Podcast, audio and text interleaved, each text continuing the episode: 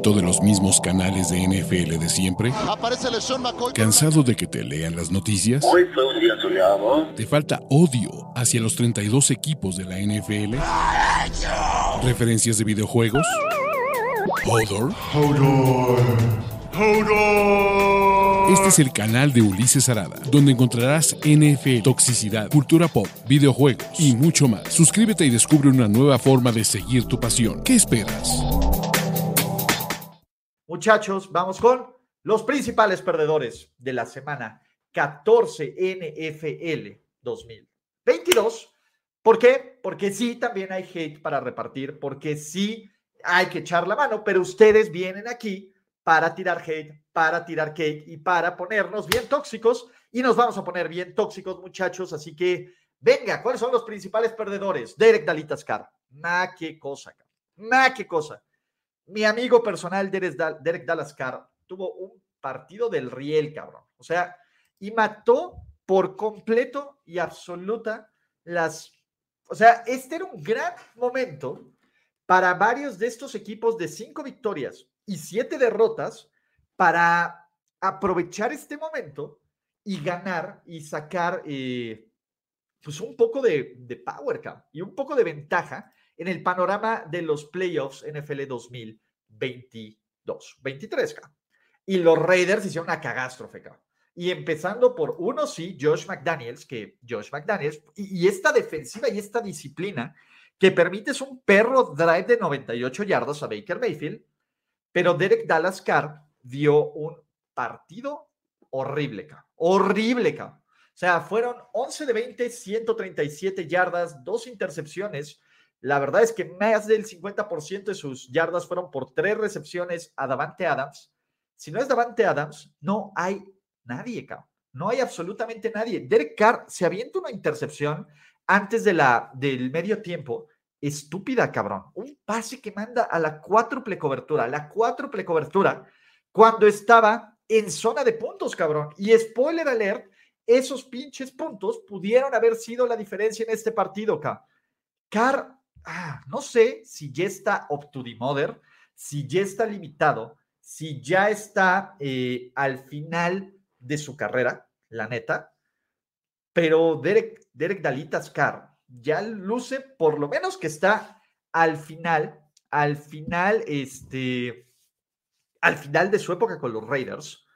Y pues sí podría ser candidateado para cambiar, güey. Y el valor de Derek Carr, quién sabe, cabrón. O sea, ¿qué será? Como el de Carson Wentz la semana, el año pasado.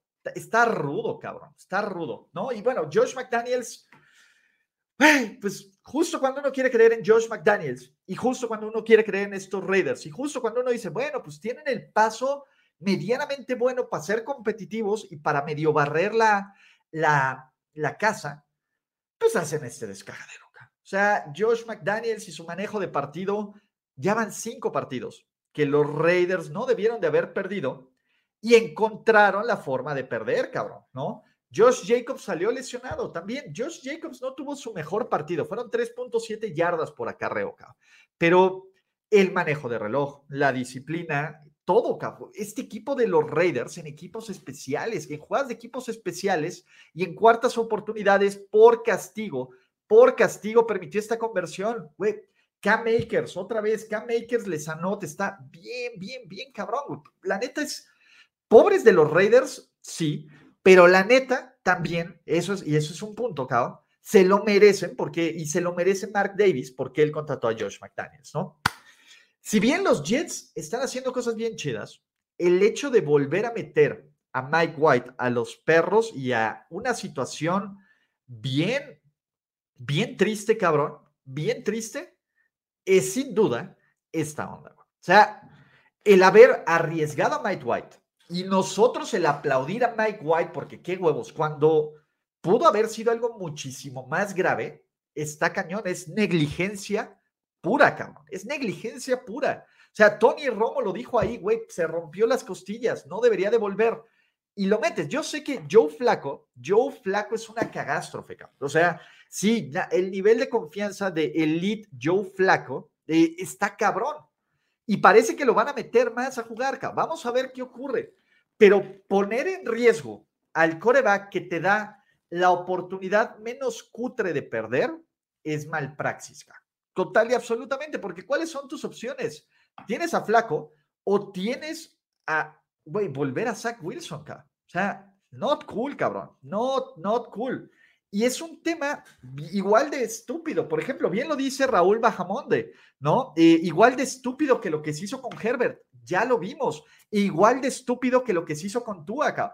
Y casi igual de estúpido como Todd Bowles dejando a Tom Brady contra la mejor defensiva de la liga, perdiendo por 28 puntos en el último cuarto. Es una mamada, es una mamada, cabrón. Y es una... y es, es, completa y total y absolutamente negligencia. Y me encabrona, cabrón. Entonces, venga, ¿no? El Joe Flaco de la semana 2 es bien chingón, pero después de eso, eh, de ese Joe Flaco, pues no, cabrón.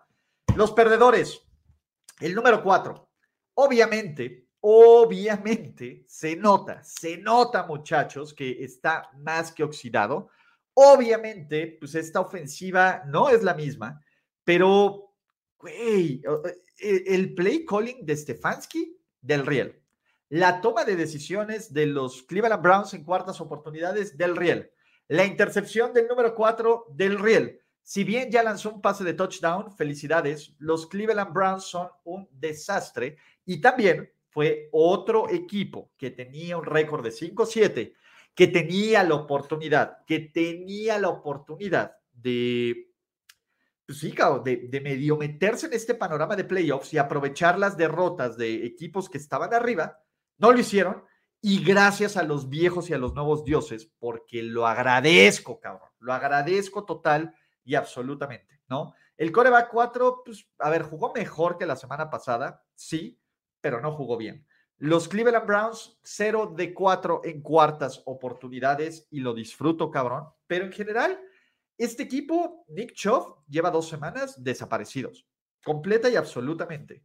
Donovan People Jones es pues, un arma interesante, pero nada de eso. Y el equipo de Cleveland, pues básicamente está ya que eliminado. Y hablando, y hablando, y hablando, había hablando de perdedores, Lobby Smith.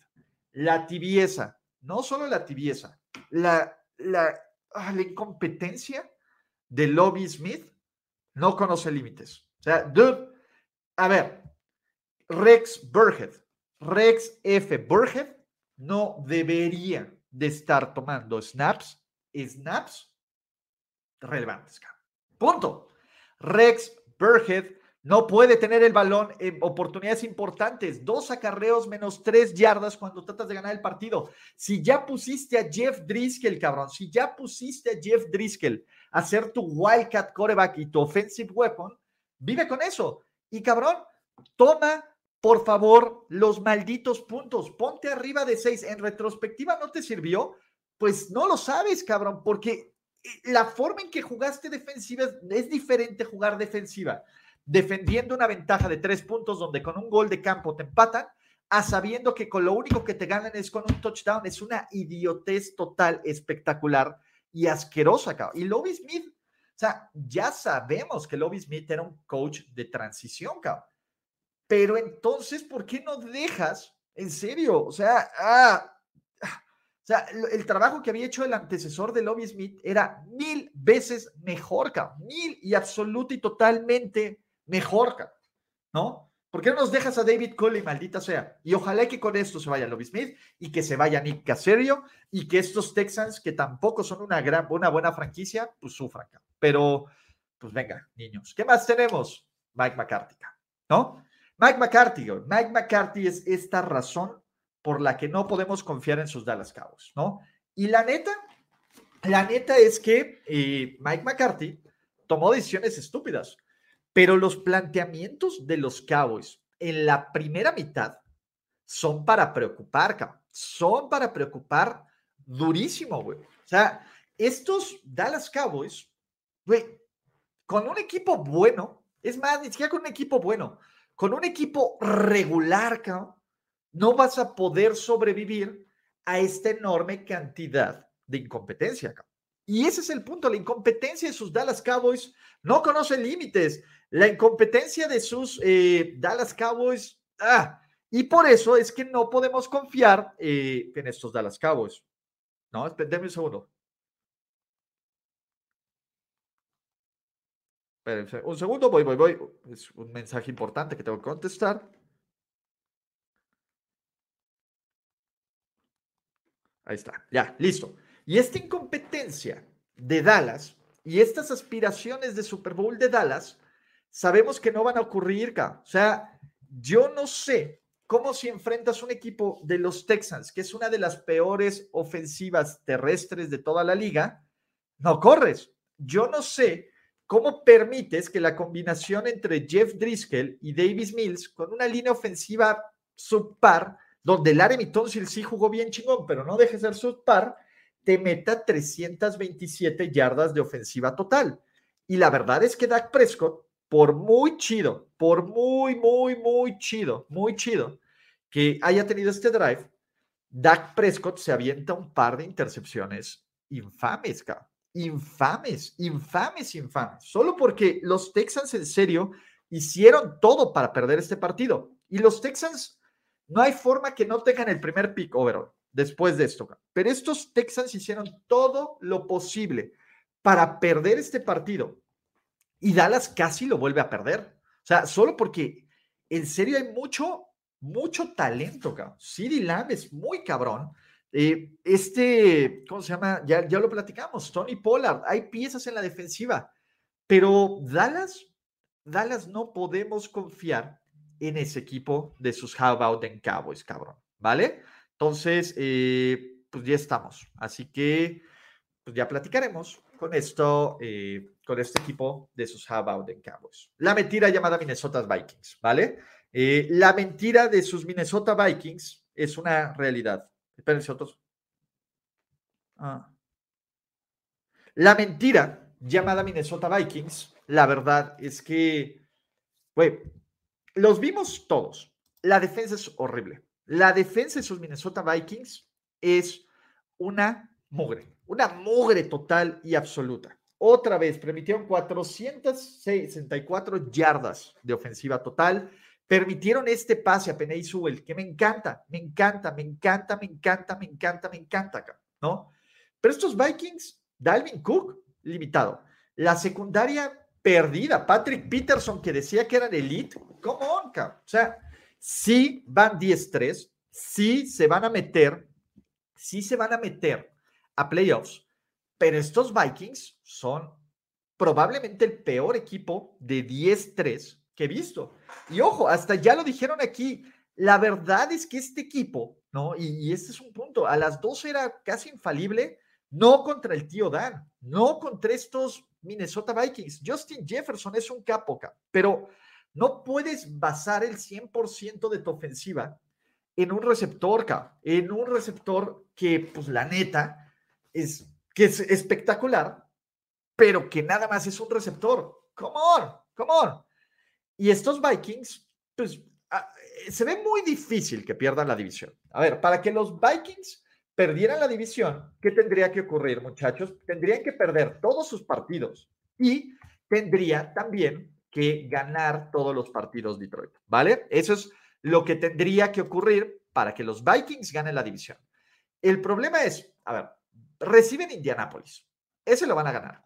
Reciben a la otra mentira, que son los Giants, ese lo van a ganar pero pueden perder en Chicago y en una de esas podría perder en contra de los Bears. Yo creo que se van a ir 3-1. Con ese 3-1 les va a alcanzar para ser el segundo mejor equipo sembrado de la conferencia nacional, pero no importa quién llegue como séptimo, creo que todos creemos que el séptimo mejor equipo de la conferencia nacional, sean sus Detroit Lions, sean sus Seattle Seahawks, cabrón, sean sus Seattle Seahawks, o sean los, los Commanders, o no sé, debería de ganarle a este equipo que es una mentira acá.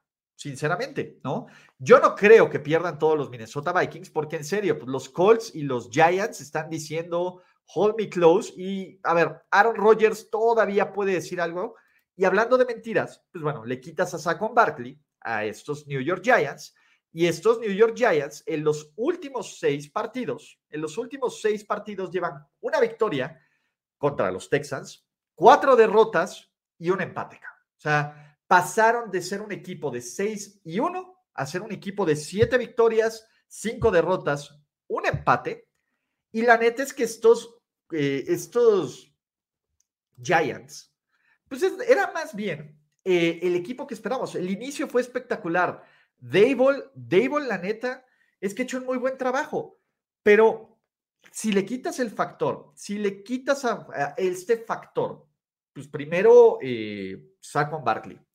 Si también ves a la colección de equipos de receptores cutres que le están lanzando, está cañón. Y si los pones a competir contra los Big Boys, porque ese es el punto, los Giants están compitiendo contra los Big Boys, pues no tienen con qué competir, O sea, la ofensiva se ha ido, pues bueno, solo ha superado las 350 yardas en dos ocasiones en los últimos ocho juegos, ¿ca? Está cabrón.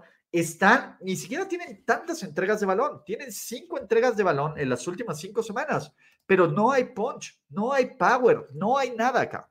Y está bien, los Giants son una gran historia de esta temporada pero no era un equipo, no era un equipo que dijeras, sí, son de playoffs y vamos a volvernos locos. ¿Qué pasa? Los Giants cierran con tres de sus últimos cuatro fuera de casa, en contra de los Commanders, que pues eso tiene aspiraciones directas de playoffs, en Minnesota, que ya hablamos de los Vikings, y ojo, este partido es en Navidad a las 12, o sea, prefiero confiar en Kirk Cousins en Navidad a las 12 que en lo que es el producto, y en Minnesota, que en el producto llamado, eh, pues sí, eh, New York Giants. Luego reciben Indianapolis, que es su último juego en casa, que deberían de ganarlo, y pueden cerrar la temporada en Filadelfia. Filadelfia ya podría descansar a titulares, teniendo todos los juegos armados en casa, que es muy probablemente que eso ocurra. Entonces se pueden ir todavía 2-2 y todavía matemáticamente podrían estar ahí. Pero la neta es que estos Giants no deberían de ser un equipo de playoffs. Está bien que elijan creer. Está padre. Creo que los Giants van muy adelantados en un proceso de reconstrucción que es en lo que estaban en este momento. De ahí a que digamos, eh, pues vamos a volvernos locos y decir, si este equipo de los Giants va a meterse a postemporada. No, no, muchachos. Mitchell, qué mala onda. O sea, qué mala onda por sus Pittsburgh Steelers que, pues sinceramente, era un juego que tenía que ganar. Otra vez, la misma cantaleta. Otro equipo de la conferencia americana con un récord de 5-7 que ganando podría aprovechar una gran oportunidad para meterse en esta competencia de playoffs. Y los Steelers chocaron, Los Steelers chocaron. Vamos a ponerlo como son las palabras. Pittsburgh en casa, Pittsburgh en casa, jugando medianamente bien, donde Kenny Pickett, y eso sí es un tema, se perdió gran parte del juego por un golpe, pero los Ravens jugaron con su tercer coreback, Los Ravens jugaron con su tercer coreback. Básicamente fue, vamos a jugar a correr y aguantar el partido. Y Michel Trubisky aguantó este partido, pero no, más bien Michel Trubisky no pudo aguantar este partido. Fueron tres intercepciones y todos son muy malos pases, muy, muy malos pases. El ataque terrestre volvió a ser el ataque terrestre de esto, ¿no?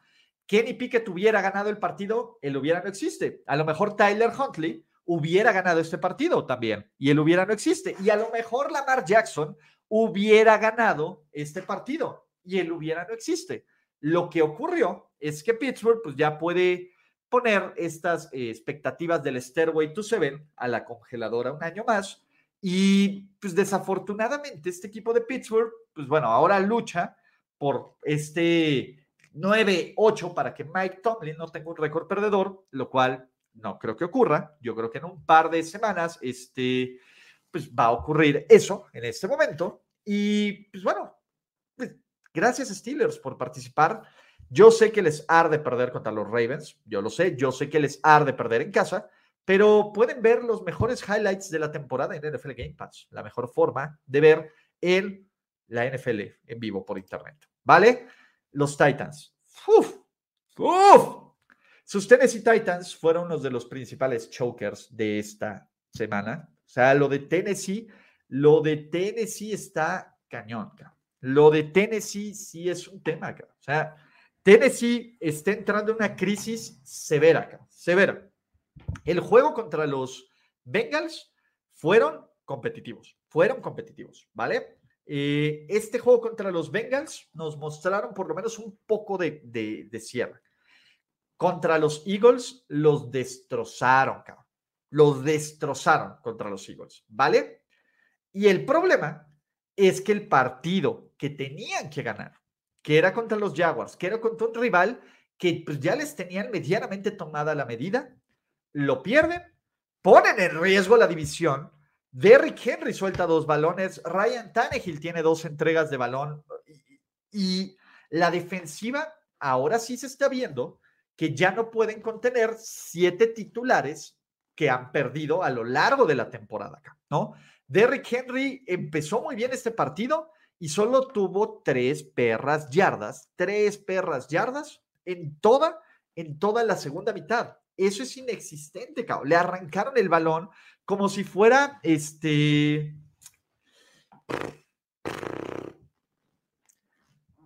Uy, perdores. A ver, dice perdores, no perdedores. Uh, super tap, super fail. Perdón, muchachos, me falló el gráfico. Dice perdores, perdedores. Me faltó un D. Gracias, gracias, gracias por, por señalar esto. Va a haber eh, un azote al diseñador por el perdedores y un azote a mí por no fijarme. Pero estos, estos Titans son deprimentes. Y a ver, vamos a poner como perdedor a Patrick Mahomes. Yo sé que este sí es el verdadero social media coreback, que este sí no lo podemos tocar ni con el pétalo de una rosa, que todo lo que hace Patrick Mahomes es Instagramable y es Facebookable y es social mediable y todos los, cada vez intenta lanzar un pase mejor, un, un pase mejor que el anterior. Y el pase que se avienta Jerry McKinnon está súper chingón, güey. Y los highlights y los tres anotaciones que tiene Patrick Mahomes está súper chido. Pero seamos realistas. Kansas City pudo haber perdido este juego solo porque los Deuxes son grandes. Y una de las principales responsables, imagínense que, que Russell Wilson no se lesiona, ¿vale? Que, que los Broncos remontan un 27-0, la peor ofensiva de la perra liga, remonta un 27-0 gracias a tres entregas de balón de Patrick Mahomes. La narrativa sería completamente diferente. Kansas City hubiera perdido terreno por la lucha de tener todos los juegos de playoffs en casa. Kansas City hubiera bajado de ser el segundo mejor equipo de la conferencia americana a ser el tercero o el cuarto. Había sido una locura esto, total y absoluta. El tercero, porque eh, por el criterio de desempate. Esto hubiera sido otra historia.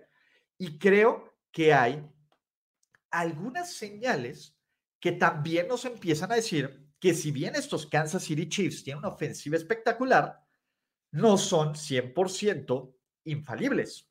Y Patrick Mahomes, Patrick Mahomes se acaba de caer en esta, en esta conversación del principal favorito para el MVP. Bien lo dicen que el hubiera no existe. Total y absolutamente. El hubiera no existe. Pero si ustedes le van a los Chiefs, tienen que haber ciertas razones como para decir, güey, el camino hacia el Super Bowl no está tan fácil como creíamos, como creíamos, cabrón, ¿vale? Eh, pues, y Patrick Mahomes cuando no juega bien, también hay que señalarlo, cabrón. Así que, pues ahí estamos, ¿no? Eh, creo que Mahomes no te va a dar a ver, no te va a dar tres juegos así esta temporada. Ya ha dado un par de partidos que dices, güey, el de Búfalo también, los, sus errores eh, fueron, fueron complicados, pero ya vimos que estos Kansas City Chiefs no son completamente mortales, ¿vale? Pero bueno, Gino, mi Gino, mi Gino, mi Gino, mi Gino de toda la vida, también se perdió pues, el tema de MVP. Si bien Gino tiene un par de cosas bien chingonas y el pase profundo de Gino, en serio, el pase profundo de Gino Smith me hace muy feliz. Uno de los principales responsables de que los Seahawks hayan perdido el domingo también se llama Gino Smith. También se llama la defensiva terrestre. Puta, la defensiva terrestre de los Seahawks ha sido horrible las últimas semanas. Ese es el punto débil, ¿no? Pero también, si juntas una defensiva terrestre débil con unas entregas de balón y hundirte en un hoyo 17-0 en casa en la segunda mitad contra los Carolina Panthers, por Dios, contra los Carolina Panthers de Sam Darnold y de Steve Wilkes con fucking on. Si dices, güey, y además Seattle, y bien lo dicen ahí, los barrió la peor división del NFL. La peor división del NFL. Y estas aspiraciones de playoffs, y hay que meter a Pete Carroll también, y hay que meter a la defensiva de los Seahawks, y hay que meter a muchísima gente. Creo que Seattle, ahorita dicen, pueden quedar fuera de playoffs. Seattle está fuera de playoffs. Y el problema es que Seattle, ahorita hay cuatro boletos entre, más bien hay dos boletos entre cuatro equipos, y la verdad es que Seattle tiene criterio perdedor contra un chorro de estos equipos. A ver, los Seahawks, el calendario no está fácil. San Francisco, Kansas City, Jets y Rams. Pon tú que queden 8-9, 9-8.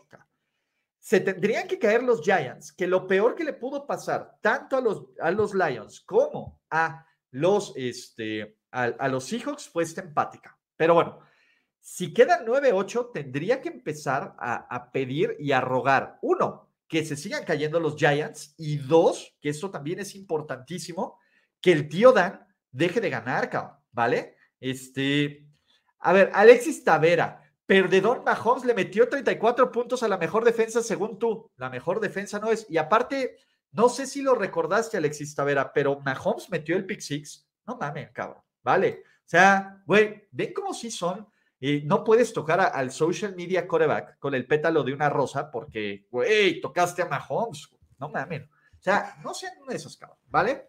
Pero las aspiraciones de Seattle ya no están tan fáciles como esperábamos hace un par de, semanas, cabrón. O sea, creo que estos Seahawks sí está cabrón. O sea, no es, no es que, y lo aquí lo hizo Universo Dolphins, no es que a ver, para lo que se esperaba de Seattle, sigue siendo una muy buena temporada.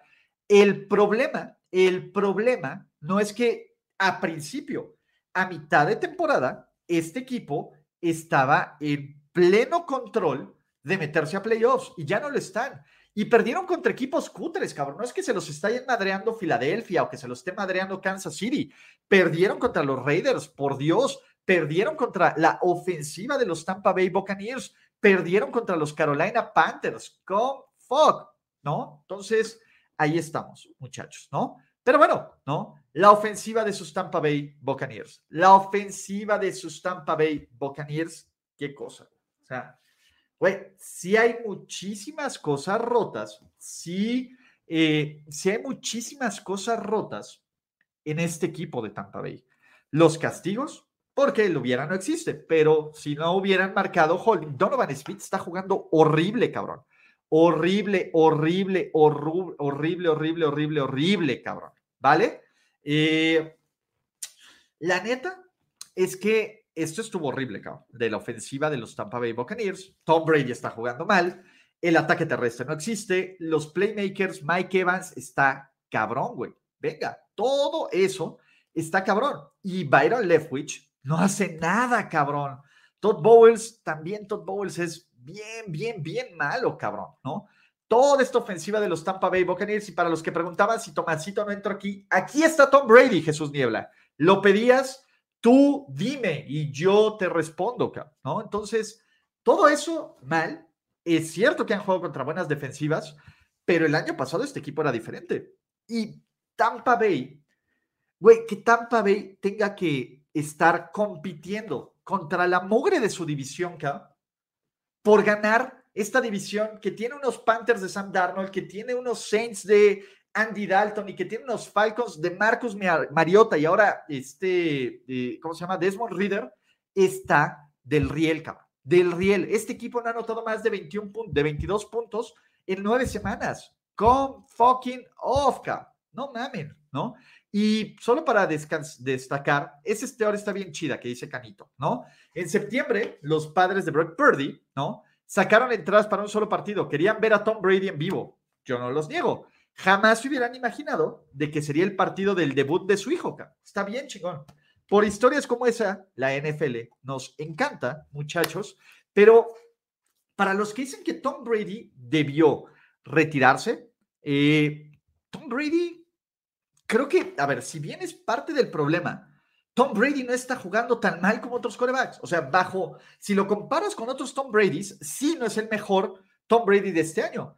Pero en general todo ha sido una cagástrofe toda una catástrofe alrededor también de Tampa Bay, donde Tom Brady es parte responsable, no es, no es alguien que esté sufriendo eso, simplemente es parte de esta responsabilidad, ¿vale? Pero bueno, chavos, qué mal momento para ser fan de los Dolphins y para ser fan, eh, fan tóxico, no todos, y no hay general, este, y no hay que generalizar, pero la neta es que este era el escenario terrible de, pesadilla para todos los Tualivers, para todos los, eh, los fans de los Dolphins ciegos, necios, que buscaban este total y absoluto reconocimiento a su franchise quarterback, a su equipo y a sus aspiraciones, porque era el equipo más chingón que jamás había existido y la reencarnación de Dan Marino para varios fans de los, de los Miami Dolphins. Lo estoy diciendo todos. ¿Cuál fue el pedo, Y hay muchos pedos, güey. Desafortunadamente, para Tua Tango Bailoa, para Mike McDaniel, para la defensiva de los Miami Dolphins, pues era el partido que todos estamos viendo porque es Sunday Night Football. Era el partido que bien se nombró duelo de para ver quién es el peor coreback de la generación 2020, porque Joe Burrow está en otro nivel, ¿no? Es que tú a Tango Bailó ahora sí trae un, este, un equipazo y trae un buen head coach y trae un cuerpo de receptores y viene del líder de coreback rating. Y este güey es infinitamente más chingón que el social media coreback, el inflado por los medios, el sobrevalorado Justin Herbert porque muchos fans de los Dolphins tienen una terrible envidia y una, y una terrible envidia de por cómo se endiosa a veces a Justin Herbert. Y yo sé que es irónico que lo diga con este de Justin Herbert, pero, güey, bastó ver el partido y bastó ver la presentación porque Tua y estos Dolphins no tuvieron, no tuvieron la excusa de la semana pasada de enfrentar a la mejor defensiva del NFL, ¿no? La diferencia entre la defensiva de, la, de, los, de los Niners y lo que mostró de defensiva los Chargers, güey, sin sus mejores piezas, está cabrón, güey. Está cabrón. Entonces, era un juego a modo para que Tua brillara y para que Justin Herbert se viera mal con una mala línea ofensiva y con sus receptores, pues medio regresando de lesión, cabrón. ¿Vale? Y lo que ocurrió es que fue la peor actuación de un coreback de los Miami Dolphins en porcentaje de pases completos desde 1980. ¿Quieren compararlos con corebacks de pasado de, de, los Dolphins? Compárenlo con este brother, que ya ni siquiera me acuerdo cómo se llamaba. Pre era post Brian Greasy, pre Dan Marino, Y este juego, Tua, se vio perdido, cabrón. Tua se vio total y absolutamente perdido. Se vio poco preciso. Y sí, hubo un par de jugadas de foul personal que fue bullshit, ¿no? El que le marcaron a Justin Herbert y, el que no le marcaron a Tua. Pero aún con eso, esta ofensiva fue inoperante, cabrón. Tuvieron que recurrir de dos, de dos latigazos para ser medianamente competitivo, competitivo este partido, cabrón. En este lado, mientras que Justin Herbert hacía jugadas bajo presión, hacía unos pinches pases que dices, güey, no mames, porque ese es el punto. ¿Cuántos pases, wow, así yo los defino, cuántos pases, wow, tiene Tua y cuántos pases, wow, tiene Justin Herbert? Entonces, todo este contraste, todo este contraste, todo este, este mame y este hype que además los fans de los Dolphins, los algunos, habían construido a lo largo de la temporada, está cabrón, ¿no? Porque pues básicamente la torre de Jenga se cayó y se cayó feo. Y Miami es muy probable, es muy probable que califique a playoffs. Es muy probable que califique a playoffs, ¿vale? Y es muy probable que pues, pueda hacer algo en playoffs, porque hay piezas interesantes. Pero Tua Tua no hay, a ver, Tua es un buen coreback y es un coreback sólido, pero todavía no está en esta conversación de Litka, ¿no? Evidentemente todo está funcionando para Tua, pero Mike McDaniel también, también desapareció, O sea, Mike McDaniel y el planteamiento de partido que nos dio Mike McDaniel fue pamentarle la madre, güey. No hubo ajustes, no hubo atacar la peor debilidad. A ver, parece que no había visto juegos de la defensiva de estos Chargers, cabrón. Está bien, bien, cabrón. O sea, no corrían por el balón, no atacaron a una defensiva parchada. O sea, salieron a lanzar, lanzar, lanzar, lanzar, lanzar, lanzar, vamos a hacer brillar a Tua, y fue terrible. Fue terrible y fue un planteamiento muy pobre, cabrón. Y Miami entra en este problema de, oye, pero sí le vamos a ganar a los Pats, ¿verdad? Oye, pero sí le vamos a ganar a los Jets, ¿verdad? Oye, pero todavía le podemos ganar a los Bills la división. ¿Quién sabe, cabrón? ¿Quién sabe, cabrón? ¿No? Porque además la defensiva de Miami, fuera del inclemente sol del, Hard Rock Stadium, se ha visto bien mal, cabrón. Bien mal. Xavier Howard, que es uno de mis boys, se ha visto terrible, cabrón. ¿Vale? Y, está cañón. Y por aquí nos dice, ¿qué pex? Oye, ¿no te parece que hay una crisis en marcaciones dudosas del NFL? Hay una crisis de, de, de referees y que se marcan unas cosas terribles, sí, cabrón. O sea, sí, y lleva años, cabrón. Y va a seguir siendo hasta que no se profesionalice al 100% la, y, pues, la crisis de corebacks, ¿vale? Pero bueno, Brandon Staley, güey, Brandon Staley es, terrible, cabrón. Brandon Staley es el peor head coach de la NFL, Ganaron a pesar de Brandon Staley. Lo odio, cabrón.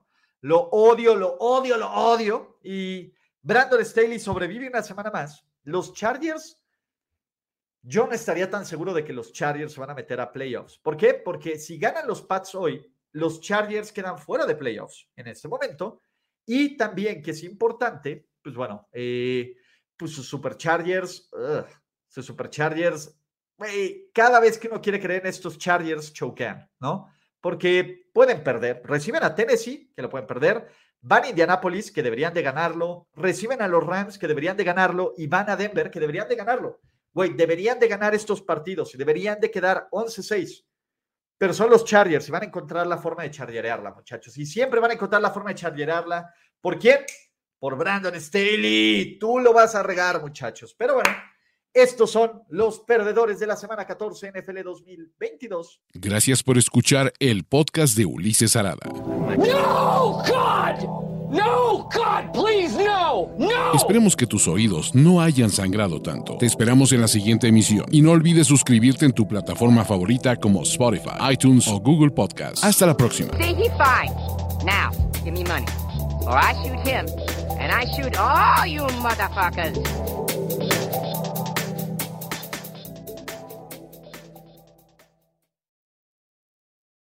Anatomy of an ad subconsciously trigger emotions through music. Perfect. Define an opportunity. Imagine talking to millions of people across the U.S. like I am now. Identify a problem. Creating an audio ad is time consuming. Offer a solution. Utilize cutting edge AI. Imagine creating all that in under 30 seconds. Well, we did to create this ad. To learn more about AI in the audio industry, download the white paper from audiostack.ai